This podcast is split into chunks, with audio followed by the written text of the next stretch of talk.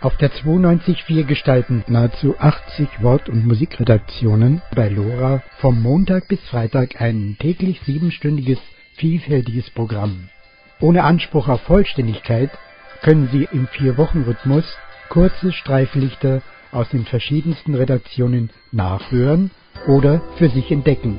Zu diesem facettenreichen Hörkaleidoskop begrüßt Sie am Mikrofon Felix Jakowitz.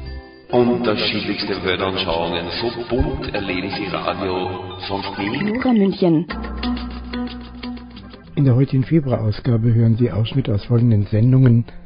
Übertragung der Friedenskonferenz, große Schweinereien um Schweine, ACTA, was ist damit gemeint?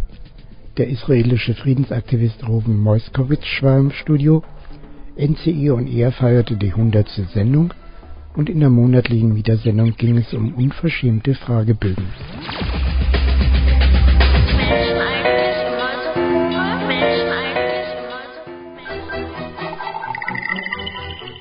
Hier ist Lora München auf der 92.4. Unsere Mitarbeiterin Karin Bergs zeichnete auch für die 100. Ausgabe von NCE on Air verantwortlich. Tag der Sendung war der 1. Februar.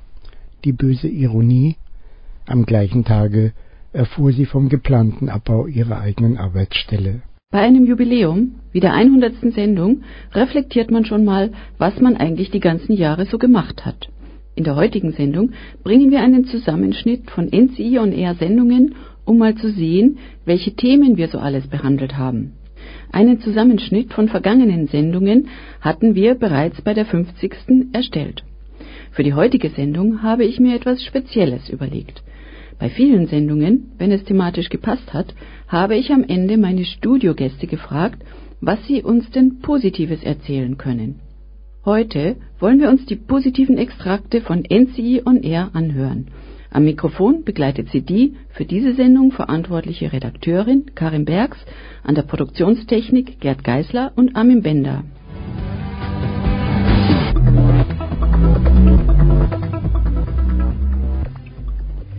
NCI on Air begann im September 2003 am ersten Mittwoch im Monat, damals noch um 21 Uhr auf dem Sendeplatz Sowieso Soziales und Wirtschaft und so. Lora München 92.4 Soziales und Wirtschaft und so. Seit Oktober 2004, mit Einführung des neuen Sendeschemas von Lora München, bekamen wir den Sendeplatz um 20 Uhr zugeteilt. Im Laufe der Jahre wurde der Sendeplatz umbenannt. Genau weiß heute keiner mehr, wann das war, aber seit der 71. Sendung nannten auch wir uns Soziales und Bürgerrechte, Aktuelles und Brisantes aus der Gesellschaft. Wesentlich später, erst bei der 92. Sendung, spielten wir dann auch den neuen Jingle.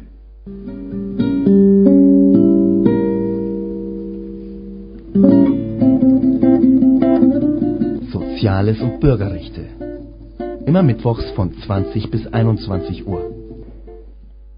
Beginnen wir nun mit unserer kleinen Zeitreise in die Vergangenheit im Juli 2008 mit dem Thema Korruption. Im November 2006 stand unerwartet die Polizei in verschiedenen Siemens-Standorten und führte eine Razzia durch. Grund für diese Razzia war, dass bei Siemens Korruption und schwarze Kassen vermutet wurden. Mit Hilfe eines Polizeieinsatzes wurden diverse Büros von Siemens-Managern durchsucht und Unterlagen beschlagnahmt. Korruption schädigt Mitbewerber am Markt, Regierungen durch überhöhte Preise, die Volkswirtschaft, aber auch die Mitarbeiter der Unternehmen. Bei Korruption handelt es sich um Straftaten. Der Landtagsabgeordnete Dr. Martin Runge von den Grünen hat uns erzählt, was die Politik gegen Korruption unternehmen kann.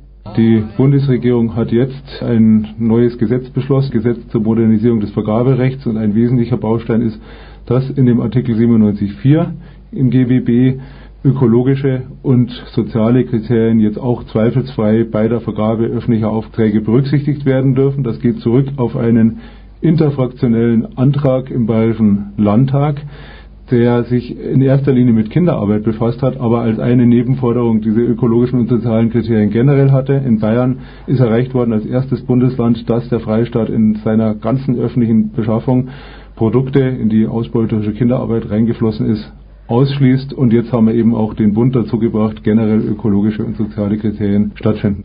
Kinderarbeit gibt es in allen Teilen dieser Welt, vor allem selbstverständlich in den sogenannten Entwicklungsländern, wo man schon sehr, sehr kleine Kinder ausbeuterisch einsetzt, in Steinbrüchen etwa, in Nähereien, wo sie Tag und Nacht arbeiten müssen. Und da gibt es ja mittlerweile eine Reihe von Zertifizierungen und Siegeln, wo man sagen kann, hier wird die Kinderarbeit ausgeschlossen. Selbstverständlich wissen wir, dass wir jetzt nicht jeden Jugendlichen von der Arbeit abhalten wollen. Das würde ja auch gewachsene Strukturen zerbrechen. Aber dann muss dafür gesorgt werden, dass hier gleichermaßen eine gute Ausbildung stattfindet. Und wenn wir uns anschauen, um welche Produkte es sich handelt, ich habe gesagt Steinbrüche, also in München ist hier vorangegangen, hat eine super Friedhofssatzung geschaffen, nach der eben dort auch nicht solche Steine verwendet werden dürfen. Es sind ganz viele Sportartikel beispielsweise für die Schulen werden ja laufend Fußbälle, Handbälle eingekauft, wo man dann schon abfragen könnte, ist hier ausbeuterische Kinderarbeit ja oder nein? Und in Bayern mhm. ist der Fall, dass Bayern das erste Bundesland ist, wo dieses eine Pflicht geworden ist. Selbstverständlich kann etwas bewegt werden, auch in der Sache Siemens. Wie gesagt, ich habe gesagt, einen Vorteil hat es, dass hier jetzt mehr Problembewusstsein da ist und dass sich die Politik um die Problematik eingehend kümmert. NCE und R immer am ersten Mittwoch um 20 Uhr.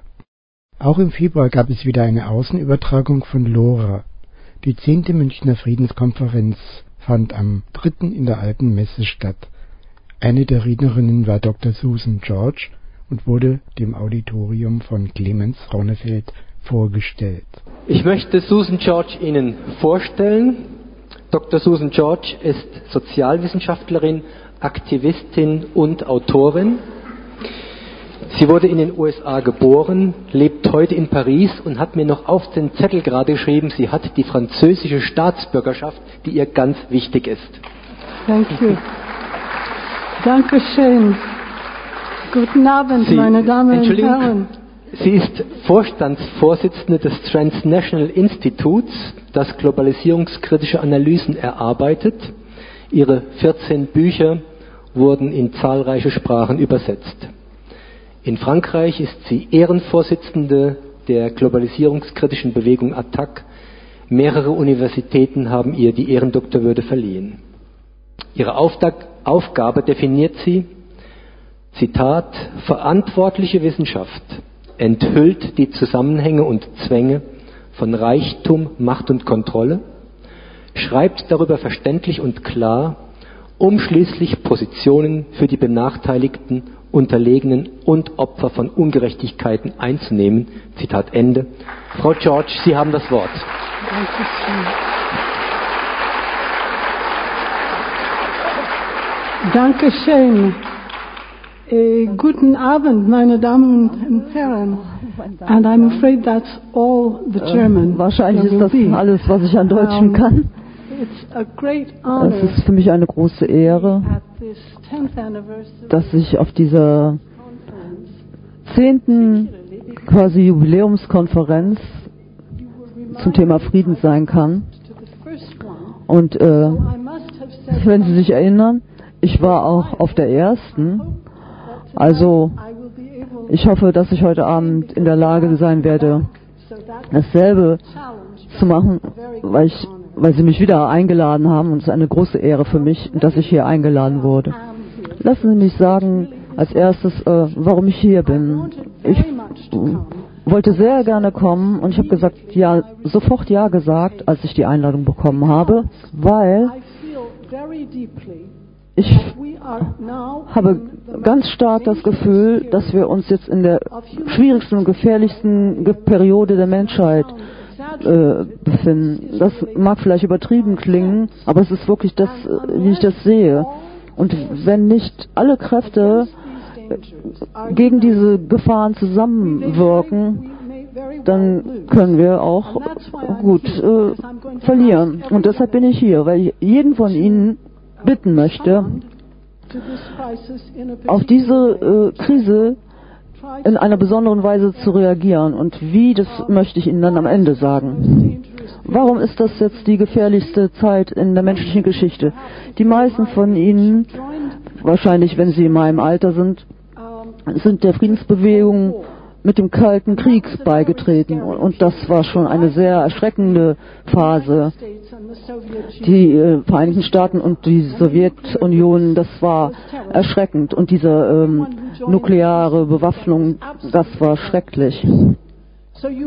Und natürlich kann es gut sein, dass Sie mich für ein bisschen verrückt halten, wenn ich sage, dass vielleicht der Kalte Krieg nicht ganz so schlecht war wie das, was wir heute haben. Und warum? Ja, weil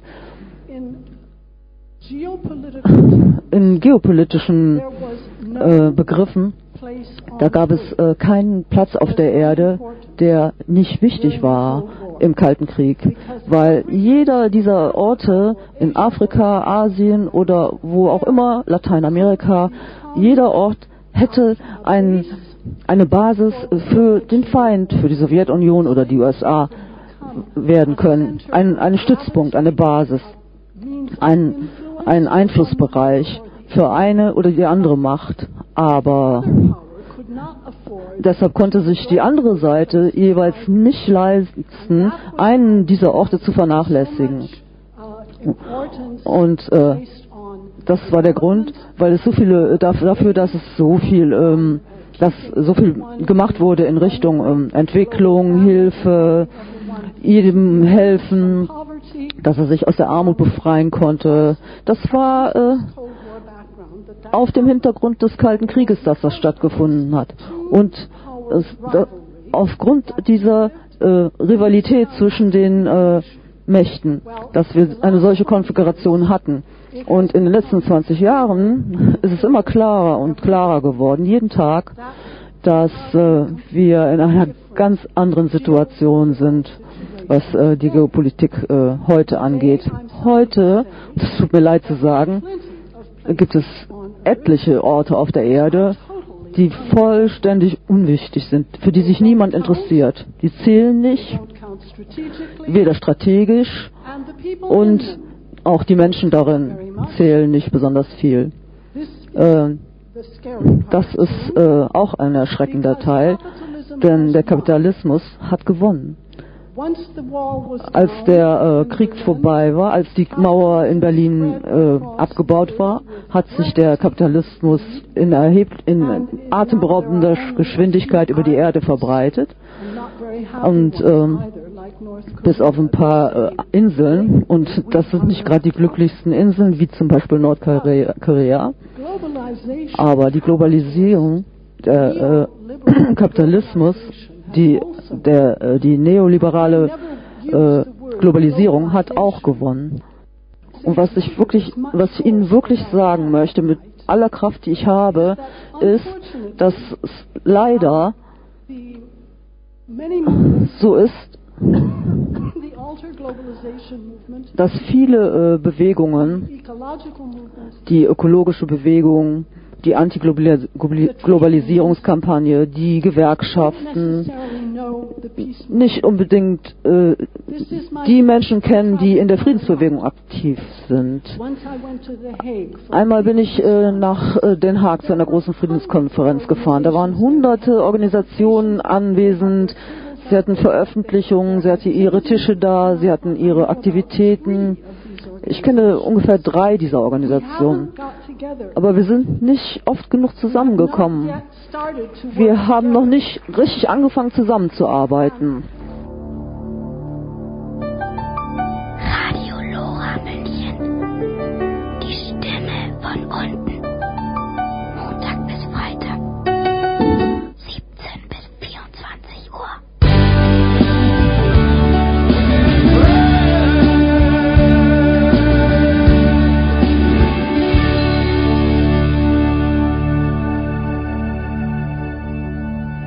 Tierärztin Karin Ulrich berichtete von kleinen und großen Schweinereien um unsere Schweine in der Tierpolitik am 2. Februar. Karin Ullich, aufgrund Ihrer beruflichen Erfahrungen als Tierärztin kennen Sie sogenannte Nutztierhaltungen. Viele von uns stellen sich vor, dass Schweine auf dem Bauernhof im Freien, auf der Wiese oder im Auslauf leben. Ist das tatsächlich so? Das ist nicht so, aber dass viele es sich vorstellen, zeigt eigentlich, dass das Wissen um die Bedürfnisse der Schweine doch recht verbreitet ist in der Bevölkerung. Denn Schweine stammen ja von den Wildschweinen ab, die wir meistens oder die die meisten von uns noch kennen aus dem Wald. Und die Hausschweine als ihre Nachkommen haben doch tatsächlich die gleichen Bedürfnisse weitgehend wie die Wildschweine. Das heißt, sie sind nicht nur hochintelligent, nämlich so wie Hunde. Das heißt, wenn einer jetzt sich ein Schwein vorstellt in seinem Wesen, dann soll er sich mal vorstellen, wie sein eigener Hund sich in vielen Dingen verhält, was er alles begreift, wie er Kontakt zu Menschen aufnimmt oder zu Artgenossen, also das soziale Verhalten, die soziale Kompetenz, das alles ist beim Schwein auch so ausgeprägt. Schweine haben eine hohe soziale Kompetenz. Ihre Lebensweise sieht eigentlich so aus, dass sie ganz viel Zeit mit der Futtersuche verbringen und zwar wühlen sie im Boden nach kleinen Tieren, Engerlingen, Würmern unter den Wurzeln. Sie graben Wiesen um, dass sie hinterher wie ein Kartoffelacker aussehen. Also sie sind immer am Wühlen und am Ackern. Ähm, zur Körperpflege suhlen sie sich. Das tun sie in Wasser und Schlamm. Das ist für sie ganz wichtig. Nicht so, dass sie dadurch zum Dreckschwein werden, sondern es ist Teil ihrer Pflege, ihres sich sauberhaltens, denn wenn der Schlamm an der Haut festtrocknet, können Sie ihn hinterher abschubbern an Steinen oder dicken Baumstämmen und dann sind sie auch frei von Parasiten. Und was die Sauberkeit anbelangt, Schweine suchen sich auch immer eine Ecke als Klo aus, wenn sie können, wenn sie genug Platz dazu haben. Diese Stelle ist meistens etwas erhöht und alle gehen dorthin, um dort Hahn und Kot abzusetzen, um ihre Schlaf- und Futtergebiete sauber zu halten. Also Dreckschwein passt überhaupt nicht. Ähm, weiterhin, weil sie eben unternehmungslustig und intelligent sind, spielen sie viel und haben eine liebevolle Mutter-Kind-Beziehung, die eigentlich neun Monate etwa andauert. So lange würden die Mutter, Mütter ihre Kinder betreuen. Heute sieht es allerdings so nicht aus. Schweine, die werden sehr, sehr eng gehalten. Sie sehen meistens nur ihren Stall. Und jetzt muss ich mal ein bisschen differenzieren. Denn die Sauen werden anders gehalten als die Mastschweine, also ihre Kinder. In den Abferkelbuchten, das sind die, wo die Sauen ihre Kinder bekommen und dann auch drei bis vier Wochen lang behalten, dann werden sie ihnen schon weggenommen. Da kann die Sau sich nicht mal umdrehen. Man nennt diesen Stand, in dem sie steckt, auch eiserne Jungfer. Das war ja ein mittelalterliches Foltergerät, wo Frauen eingesperrt wurden und äh, gar keinen Bewegungsplatz hatten zur Strafe, weil sie Hexen sein sollten. Und so vergleicht man diese Buchten der Sauen mit diesen eisernen Jungfern. Also diese Abferkelbuchten sind so eng, dass sich die Sau gerade mal hinlegen kann, aufstehen kann und das ist alles. Ähm, die Kinder, die haben daneben Platz, sich unter die Rotlichtlampe ins Warme zu legen und können zur Sau gehen, um Milch zu trinken, sonst würden sie ja verhungern. Und ähm, wenn die Kinder dann weggenommen sind, kommen die Sauen entweder in andere Einzelstände, eins neben dem anderen, oder sie werden auch in Gruppen zusammengestellt, solange bis sie wieder in ihre Abferkelbucht kommen. Die Schweine, die Mütter, die Sauen werden als Gebärmaschine immer wieder gedeckt und deshalb auch werden die Kinder so früh weggenommen. Die Ferkel, die dann also mit drei bis vier Wochen weggenommen werden und eigentlich noch Säuglinge sind, die kommen dann meistens in sogenannte Ferkelkäfige in mehreren Etagen. Da haben sie also einen Lochboden, wo ihr Kot und Hahn durchfällt. Und später kommen sie in Mastboxen, der aus Spaltenboden besteht. Entweder sind es Plastikböden mit Spalten oder aus Beton und die haben keine gemütlichen Schlafplätze, wo sie sich in Stroh legen können, sondern der Boden ist meistens durchgehend mit Spalten versehen. Ähm, der Platz ist sehr gering, der ihnen zur Verfügung gestellt wird. Die Mindestrichtlinien der Europäischen Union verlangen 0,65 Quadratmeter für ein ausgewachsenes Mastschwein, was bis 110 Kilo gemästet wird. 110 Kilo, wenn man sich das mal als Mensch vorstellt, ist schon eine ganz enorme Masse. Und 0,65 Quadratmeter ist nicht viel mehr als ein halber Quadratmeter. In Deutschland ist man etwas darüber hinausgegangen. Da sind 0,75 Quadratmeter vorgesehen. Also auf drei Quadratmetern müssen sich vier Schweine von 110 Kilo drängeln. Ohne Stroh, ohne Sohle. Und sie stehen unter hohem sozialen Stress, weil sie sich ja gar nicht aus dem Weg gehen können. Die sind ja immer in Körperkontakt. Sie können nicht mal alle gleichzeitig liegen und schlafen. In den Ställen ist es recht dunkel gehalten. Die Luft ist erfüllt von Ammoniak, weil darunter unter diesen Spalten ist ja die Güllegrube, von dem der es immer hochdampft. Und das ist also für die Schweine ausgesprochen belastend. Und das ist die Realität für fast alle. Welche Auswirkungen hat eine solche Haltung auf die Tiere? Zunächst einmal leiden sie ganz schwer unter dieser Bewegungsarmut und der, der Reizlosigkeit ihrer Umgebung, dass da keine, ja, es ist eigentlich nicht möglich, irgendwas zu machen. Und es führt dazu, dass sie sich zum Beispiel gegenseitig die Schwänze und Ohren anknappern, denn irgendwas wollen sie ja tun. Und es führt auch zu Aggression durch diesen sozialen Stress, den sie haben. Man beugt dem Schwänze beißen vor, indem man die Schwänze schon bei den kleinen Ferkeln abschneidet und nur einen kleinen Stummel zurücklässt. Das ist also eine wirklich böse Verstümmelung, um sie diesem Haltungssystem anzupassen, was also wirklich ganz massiv abzulehnen ist, weil es Tierquälerei ist. Ähm, wenn wir schon mal beim Verstümmeln sind, möchte ich auch gleich noch erzählen, dass die kleinen männlichen Ferkel ohne Betäubung kastriert werden. Das muss man sich mal vorstellen, was für ein Grauen das darstellt, wenn man die kleinen Ferkel kastriert, ohne sie in Narkose zu versetzen. Das ist zum Glück jetzt in die Diskussion gekommen und ähm, es ist bei einigen Haltungen schon so, dass die Schweine wenigstens hinterher ein Schmerzmittel bekommen. Aber ich weiß nicht, ob das nun wirklich ein Trost sein sollte, dass sie hinterher ein Schmerzmittel kriegen. Wir lassen uns ja schließlich auch nicht den dicken Backenzahn ziehen, ohne Narkose oder ohne örtliche Betäubung und geben uns zufrieden damit, dass sie hinterher ein Schmerzmittel bekommen. Tierpolitik immer am ersten Donnerstag um 19 Uhr. Der Friedensaktivist Rufen Moskowitsch aus Jerusalem war Studiogast bei Henning Hinze in der Gegensprechanlage. Guten Abend, hier ist wieder die Gegensprechanlage von Radio Lora München, unsere wöchentliche Sendung mit Hörerbeteiligung. Unser heutiger Studiogast kommt von weit her, nämlich aus Jerusalem.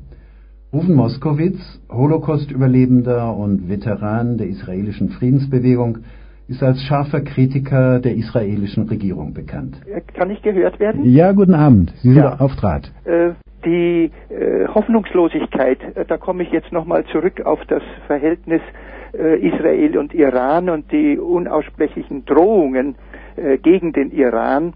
Ähm, ich habe kürzlich gelesen ähm, in den Blättern für deutsche und internationale Politik, dass eine jüdische Zeitung Acharanot eine Meinungsumfrage veröffentlicht hat. Entschuldigung, Jediot Achronot, das meint die letzte Nachrichten. Entschuldigung. Ja, äh, Jediot Acharonot. Ist das keine Tageszeitung? Ist eine Tageszeitung. Ja, das ist eigentlich ja. die zweitgrößte Zeitung nach ja. Haaretz. Und die habe im Dezember eine Meinungsumfrage veröffentlicht, nach der fast zwei Drittel der jüdischen Israeli einen atomwaffenfreien Nahen Osten und eine Zwei-Staaten-Lösung befürworten. Ähm, Israel solle seine Nuklearkapazität aufgeben, falls der Iran zu einem gleichen Schritt bereit sei. Das ist ja nun eine Idee, die schon auch von den internationalen Ärzten zur Verhütung eines Atomkriegs, IPP-NW, vertreten wird, schon lange. Äh, aber äh, mich wundert der Gegensatz, der Widerspruch, dass einerseits ein, eine so große Zweidrittelmehrheit für diese Entwaffnung sozusagen, für den atomfreien ähm, für die atomfreie Region sein soll und gleichzeitig die Regierung einen völlig anderen Kurs fährt. Wie sehen Sie erstens diese Idee äh, mit der äh, Abrüstung auch Israels und dann eben äh, in, in Gesprächen, vielleicht in einer internationalen Konferenz? Und äh, zweitens, welche politischen Kräfte in Israel könnten denn dieser Meinungsumfrage, dieser vorhandenen Meinung auch politisches Gewicht geben? Erstens bin ich sehr dankbar. Ich glaube, diese Idee von einer internationalen Konferenz hätte schon längst äh, passieren können. Ähm, ich äh, habe mich nach, entschieden, nach Deutschland zu kommen, nachdem äh, ich, war mir klar, dass wir die Friedensbewegung mit alle, wir haben große Persönlichkeiten gehabt, wir haben ein richtig äh, realistisches Programm. Es war nicht irgendwie etwas äh, unerträgliche Forderungen, sei es äh, an die Palästinenser, sei es an Israel. Ähm, es, wir hätten schon längst äh, einen guten und, und äh, äh, tragfähigen Frieden gehabt, hätten wir akzeptiert die äh, Forderungen von der äh, entstandenen Bewegung nach dem Sechstagekrieg, die Bewegung für Frieden und Sicherheit. Israel ist regiert von dieser äh, Koalition von, von Nationalisten, von Klerikalen, von Rassisten, von die, der, der Partei von äh, Liebermann. Die haben dort 85 Stimmen, 85 Prozent von den Abgeordneten, sagen wir von 120 Abgeordneten, 85 unterstützen die Regierung. Wir haben eine sehr, sehr großzügige in der Zahl Regierung. Israel äh, hat eine Regierung von etwa 38 Minister und so weiter. Und äh, die 38 Minister zeigen sich nicht, nicht sehr, sehr willig äh, aufzugeben, Israels ähm, atomare Monopol. Ähm, ich glaube, hier rühren manche, sei es unehrliche Daten, oder äh, was sagt äh, eine Mehrheit von Israel äh, ist äh, für Zwei-Staaten-Lösung. Aber die Zwei-Staaten-Lösung äh, ist eigentlich äh, richtig nur so eine Floskel, weil äh, ähm, man kann nicht äh, sprechen von zwei Staaten in einer Wirklichkeit, wo schon fast die Hälfte von was noch geblieben ist von diesem äh, äh sehr, sehr eingeschrumpften Westbank, äh, könnte zur Verfügung stehen. Da, da, da wieder das, diese Sache muss gelöst werden von einer ähm, äh, internationalen ähm, Konferenz, die äh, eigentlich beauftragt sein soll, äh, ein freundliches Machtwort zu sagen. Also es ist, kann nicht, man kann nicht dulden. Ich glaube, eine zivilisierte Welt kann nicht dulden weiter diesen Zustand, der herrscht im, im Nahen Osten, insbesondere die Lage der Palästinenser als heimatslose Volk, als vertriebene Volk, als eingesperrte Volk, nicht nur im Gazastreifen. Ja. Und ähm, äh, eine Welt, die hat, äh, äh, sagen wir in der Charta von der UNO, dass die Würde des Menschen ist untastbar, äh, kann nicht zuschauen, wie die Würde der Palästinenser wird mit den Füßen getreten, tagtäglich, bis heute noch, sei es im Westbank, sei es im Gaza. Ich spiele jetzt äh, eine Meditation von einem Psalm, äh, von zwei, zwei Sätzen im Psalm 34, die, die heißt, ähm, wer das Leben bejaht und will gut leben, der soll seine Zunge von Bösen hüten, seine Lippen vom Betrug. Er soll die, das Gute tun und ausweichen das Böse. Er soll den Frieden folgen und ihn nachjagen.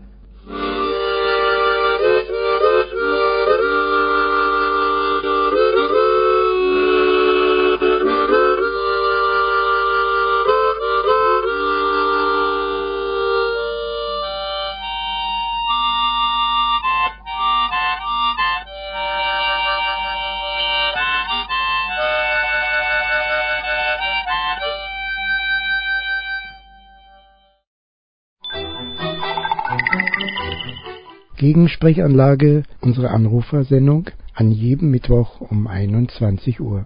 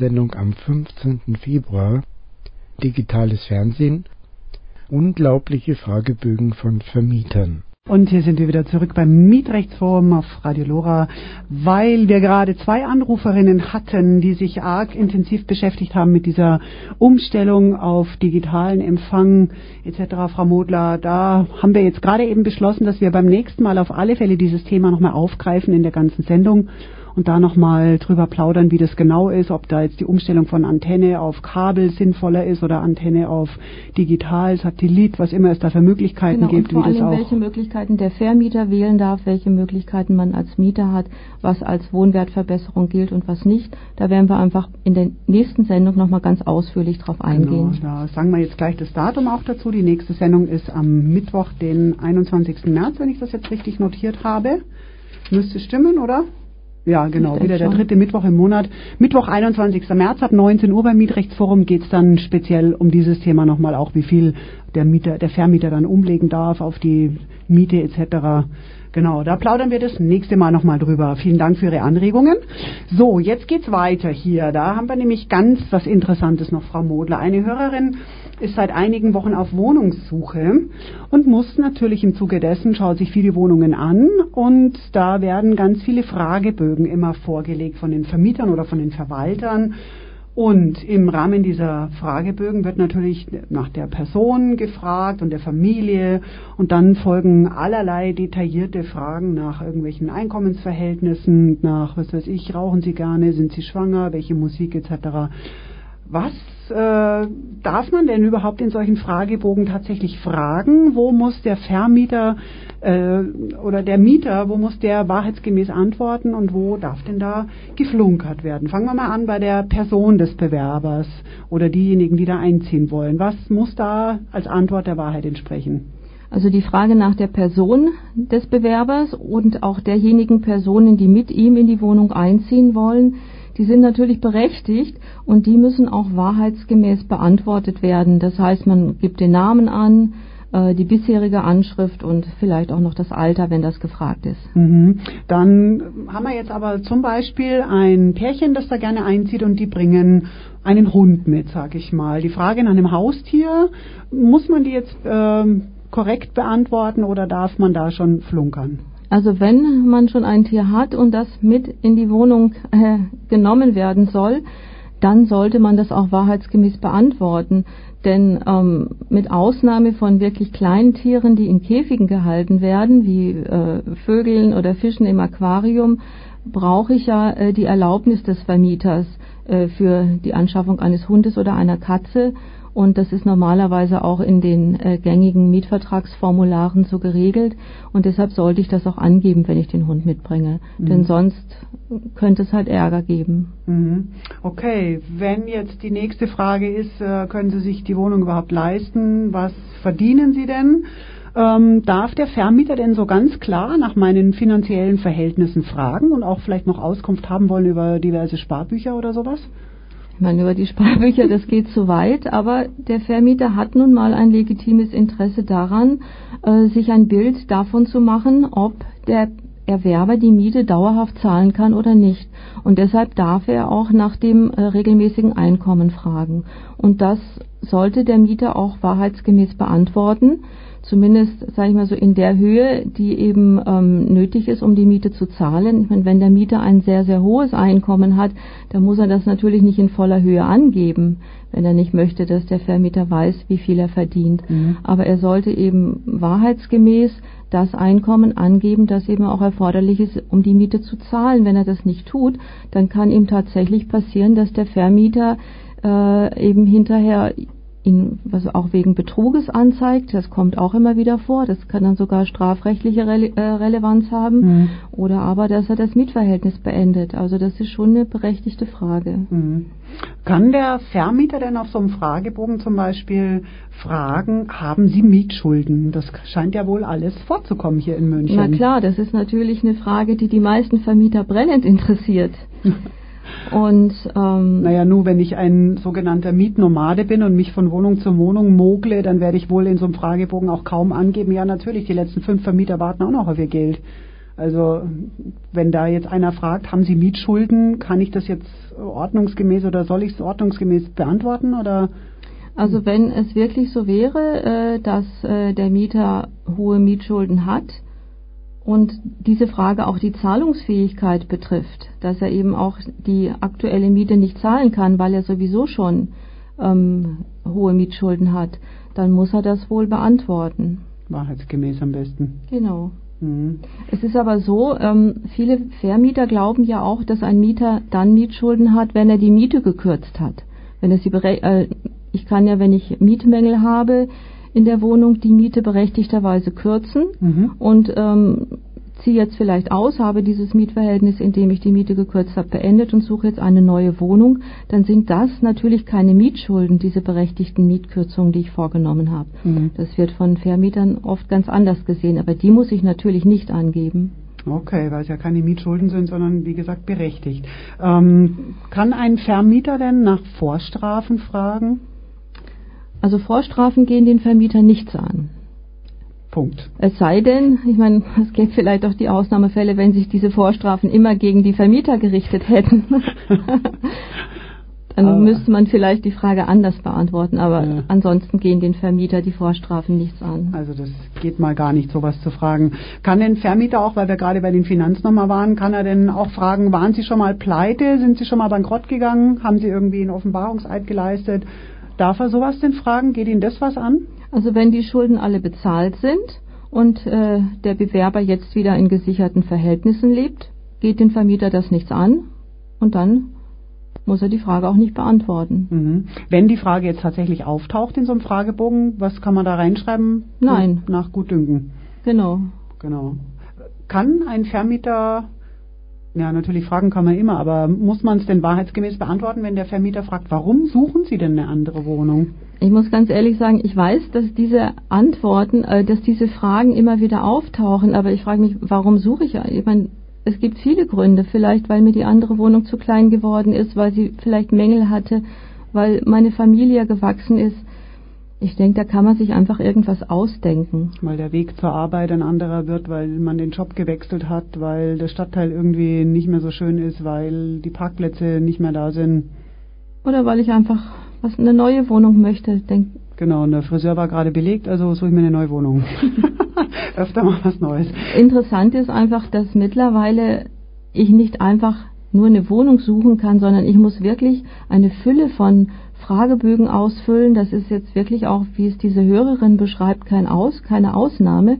Und ich muss sogar Bewerbungsschreiben werden manchmal gefordert von Maklern. Mhm. Also und es werden Bewerbungsmappen vorbereitet für den Vermieter. Also das hat Ausmaße teilweise hier in München so angenommen. Mit Foto und Lebenslauf und allem drum und dran. Ja, es ist wirklich unglaublich. Okay, na, das muss aber auch nicht sein. Ja, vor allem, wenn man in so eine Bewerbungsmappe dann auch reinschreiben kann, was man lustig ist, auf diverse Fragen, ähm, wie zum Beispiel, wer ist Ihr derzeitiger Vermieter? Geht das denn neuen Vermieter denn irgendwas an, wo ich gerade im Moment wohne?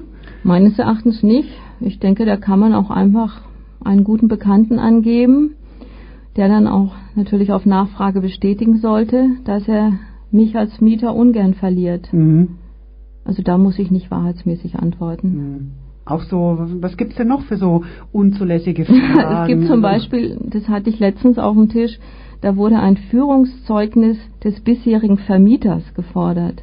Ich meine, wenn jemand sowas fordert, ich meine, dann sollte ich, glaube ich, sofort gehen und die Wohnung nicht anmieten, denn bei einem Vermieter, der solche Forderungen stellt, da gibt es sicher über kurz oder lang auch anderen Ärger. Ein Führungszeugnis vom Vermieter. Sachen gibt. Also, nee.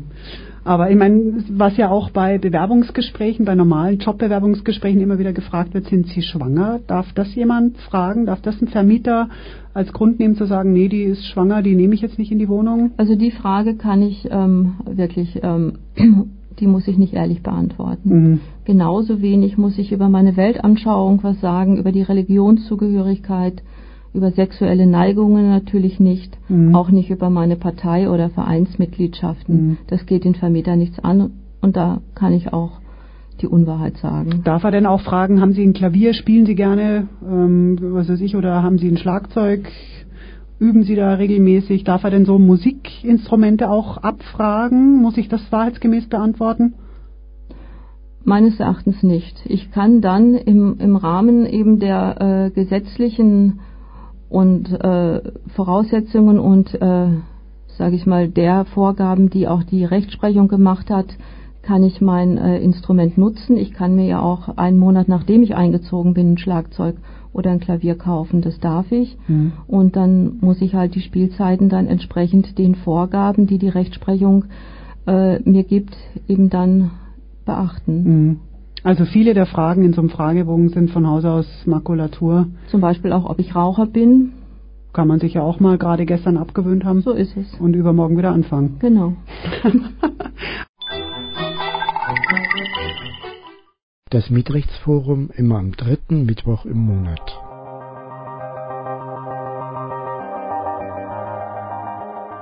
Der Monatsrückblick ist zu Ende. Ich danke für Ihr Interesse. Bis zur nächsten Sendung in vier Wochen verabschiedet sich der verantwortliche Redakteur Felix Jakowitz.